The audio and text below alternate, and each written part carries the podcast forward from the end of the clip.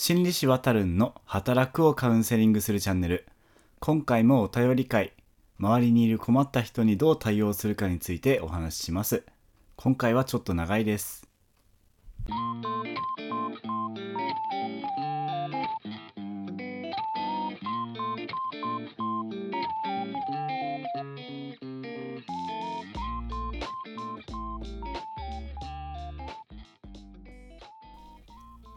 皆さん今週も1週間お疲れ様でした。公認心理師臨床心理師の渡るんと申します。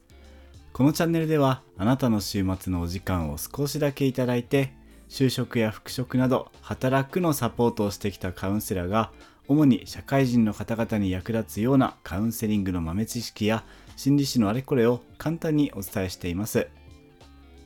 冒頭にお話しした通り今回もお便り会になります。またまたお便りをいただいてですね、いや、本当嬉しいの一言です。こんな風にお困りごとをメッセージでいただいて、それにお返しする流れは、なんというかしっかり働くをカウンセリングしてるなぁと思います。本当にありがとうございます。今回ご紹介するお便りは、ニックさんという方からいただいたものです。先にご紹介すると、ニックさんご自身もポッドキャストで配信活動をされていて、じゃがじゃがラジオという女性4名の方が雑談形式でお話ししている様子を聞ける番組のパーソナリティのお一人なんですね。いやーお聞きしててなんというかめっちゃ仲のいい女性たちってこんな風にお話しするんだなと新鮮で楽しい気持ちになります。番組のリンク概要欄に貼っておきますね。それではニックさんから頂いたお便りの内容をちょっと割愛してお話しします。わたるんさん、助けてください。私の職場の困った方なんですが、この方、仕事ができる方なんですが、せっかちなのか、イライラしている雰囲気を周りにまき散らしたり、嫌なことがあれば無視をしてきたり、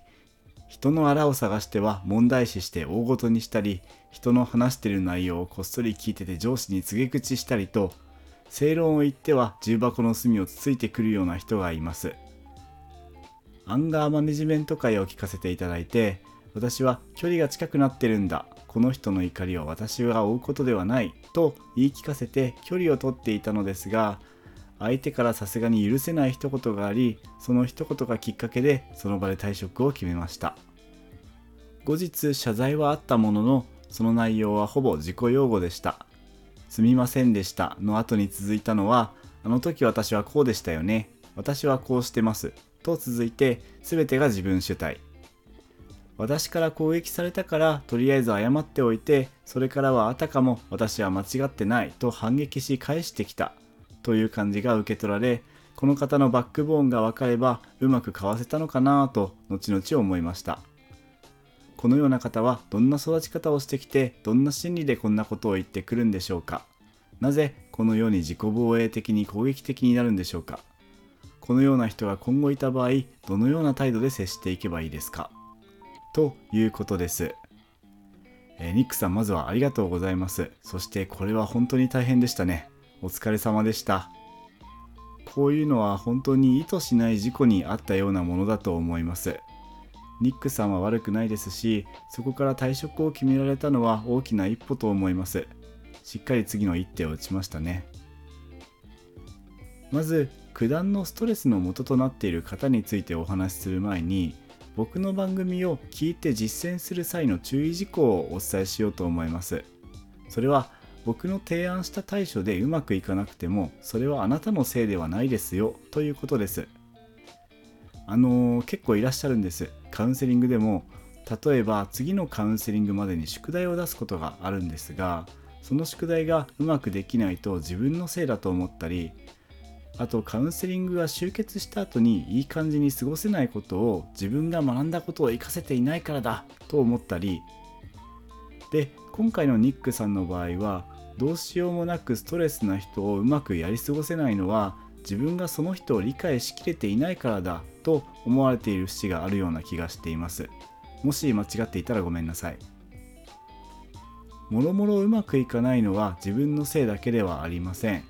特に対人関係で大事なところは自分は変えられても相手は変えられないというところです。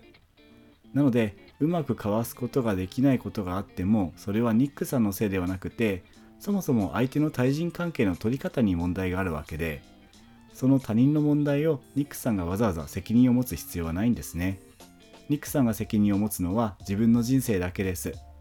そういった意味では退職を決めたと突きつけたのはある種良かったんじゃないかなと僕としては思います。ちょっと話がずれますがハラスメントの問題も同じです。例えばパワハラを受けてる時ってこんなに怒られるのは自分のせいだと思いがちだし相手もそう思うように無意識的に仕向けていると思うんですがそれは違うんです。怒られるのはただ怒る相手がいるから怒られてるってだけです。自分のミスとか怒られた原因があるのであればそのミスを次回しないように現実的な対処を考えれば済む話でハラスメントをしている理由にはならないんですね。ちょっとこれは前回お答えしたお便りについてもしかしたら顔色を伺うってところにハラスメントの要素も入ってるかもしれないなぁと後で思い返したので補足しています。気になる方は前回のお便り会の方も聞いてみてくださいね。さてそれをお伝えした上で本題の方に入れればと思いますがまずはニックさんが挙げてくださった方少し噛み砕いて要約すると人のあらを探すのが得意でそのくせ自分への批判には過敏な方なんじゃないかなと思います。あとこの方は多分仕事は多少できるんでしょうけどちょっと無理してそのパフォーマンスを維持してると思います。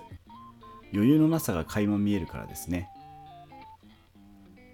自己愛性パーソナリティ障害という診断名を聞いたことがありますか？これは人格障害つまりその人が今までの人生の中で半ばやむを得ず体験してきたことから形成された性格によってその人自身が苦しんだり周りの人がしんどい思いをしたりするような障害のうちの一種類です。自己愛性パーソナリティを持っている人はいわばハリボテの自尊心を保つためにものすごく躍起になります。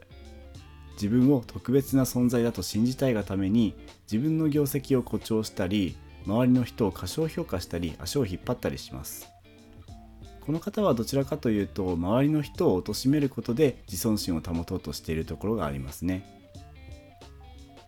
あと退職のことを伝えた時に過剰に自己防衛して攻撃的になったのは本当は繊細で弱い自尊心を必死で守らなければならなかったからだと思います。自分の間違いを認める認めないの前に自分の大事にしている自尊心を壊されてしまう。守らねばというアラームがめっちゃ鳴ってて過敏に反応していたように見えたんじゃないでしょうか。多分その時はニックさんとは会話が成立できないくらい出っ張ってたんじゃないかなと思います。でそういう方とどういうふうに付き合うかというとやっぱりそこは距離をとって接するというのが第一選択で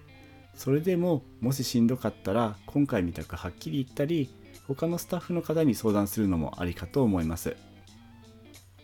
僕自身は同じ職員という立場だったら割とはっきり切れたりすることもあります。まあ、もちろんそれを良しとするかどうかは賛否あるかと思います。良くも悪くも角立ちますからね。それでその対応よりもやっぱり大事なのは自分がいくら接し方に工夫を凝らしても相手の態度を決めるのは相手なのでうまくいかないこともある。自分は変えられるけど相手は変えられないこともあるという考え方を抑えることと思います。そこを抑えるだけでも相手や組織との付き合い方をどうするか現実的かつ柔軟に決められると思います。何でしょう根拠はあんまりないんですが今回のニックさんの退職は決して一時的な感情だけで決めたわけではなくって冷静な部分を残しつつ現実的な視点も踏まえて行動しているようなそんな気がしています。さてニックさんここまで聞いていただいていかがでしょうか？具体的な対処についてはこれというのは言えず恐縮なんですが九段のその方の心の内が少しでも理解できる手がかりになれたら嬉しいです。それでもしそういう方がカウンセリングに来たとしたらそうですね。少なくともスタンスとしては僕はその方の繊細な部分から目を離さずに話を進めていくことになると思います。もちろんそれはカウンセリングという特別空間であるからこそできることであって職場であったら多分喧嘩しまくってるかもしれませんね。最後にニックさんから頂いたメッセージにはこのようなことも書かれてありました。わたるんさんの番組はサクッと分かりやすく聞けて働くことに苦しんでいたことの答えがストンと落ちてくるので助けられてる場面がたくさんあります。とありがたいことにお褒めの言葉もいただきました。本当に嬉しいです。でもしですねこのエピソードを聞いていただいている方で自分にもこういう悩みがあってこのモヤモヤをスタンと納得できればなという感じで日々の仕事や生活に疑問や悩みを持たれている方がいましたら遠慮なくお便りフォームまでいただけましたら嬉しいです。では今回はここまでです。おやすみなさい。こまで聞いてくれてありがとうございました。また来週をお楽しみに。